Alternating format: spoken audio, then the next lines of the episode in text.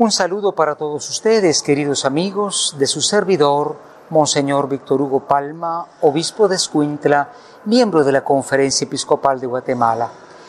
Ante la proximidad de las elecciones generales del país, quisiera comunicarles una vez más ese hermoso mensaje de los obispos de Guatemala para toda la Iglesia, pero también para hombres y mujeres de buena voluntad.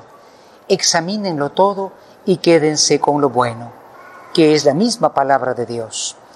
Nosotros como iglesia hemos de estar en el mundo para ayudar a moverse al mundo, pero no hacia el mal, sino hacia el bien.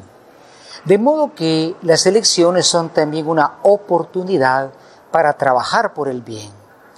Nosotros estamos en el mundo para ser sal, luz y levadura, dice el Señor Jesús en el Evangelio de Mateo.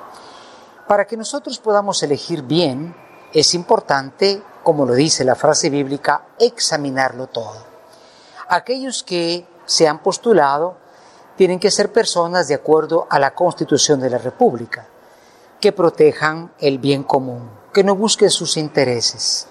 Tienen que ser personas libres, naturalmente, de una carrera de corrupción, de malos negocios, porque sería volver a los mismos errores. Y sobre todo tienen que ser aquellos que protejan la vida desde su concepción hasta su fin natural.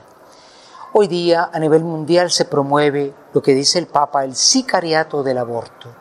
Y se promueven formas extrañas de matrimonio, eh, de vida familiar, que no son lo que dice la palabra de Dios y lo que dice la misma ley natural. Quisiera nada más invitarlos para que a la hora de votar nos pongamos la mano en la conciencia no se puede votar por aquel que es mi amigo, mi conocido, el que me conviene, el que me ha prometido, porque esa también es corrupción. En esta fiesta del Espíritu Santo, pidamos que Él derrame la sabiduría en nuestros corazones, para que seamos honestos, que no sean honestos solamente los candidatos, sino los votantes también. Lo hagamos con sabiduría del Espíritu para una Guatemala distinta y que la Virgen María, reina de este país tan hermoso, interceda para que tengamos autoridades según la voluntad de Dios. Gracias por su atención.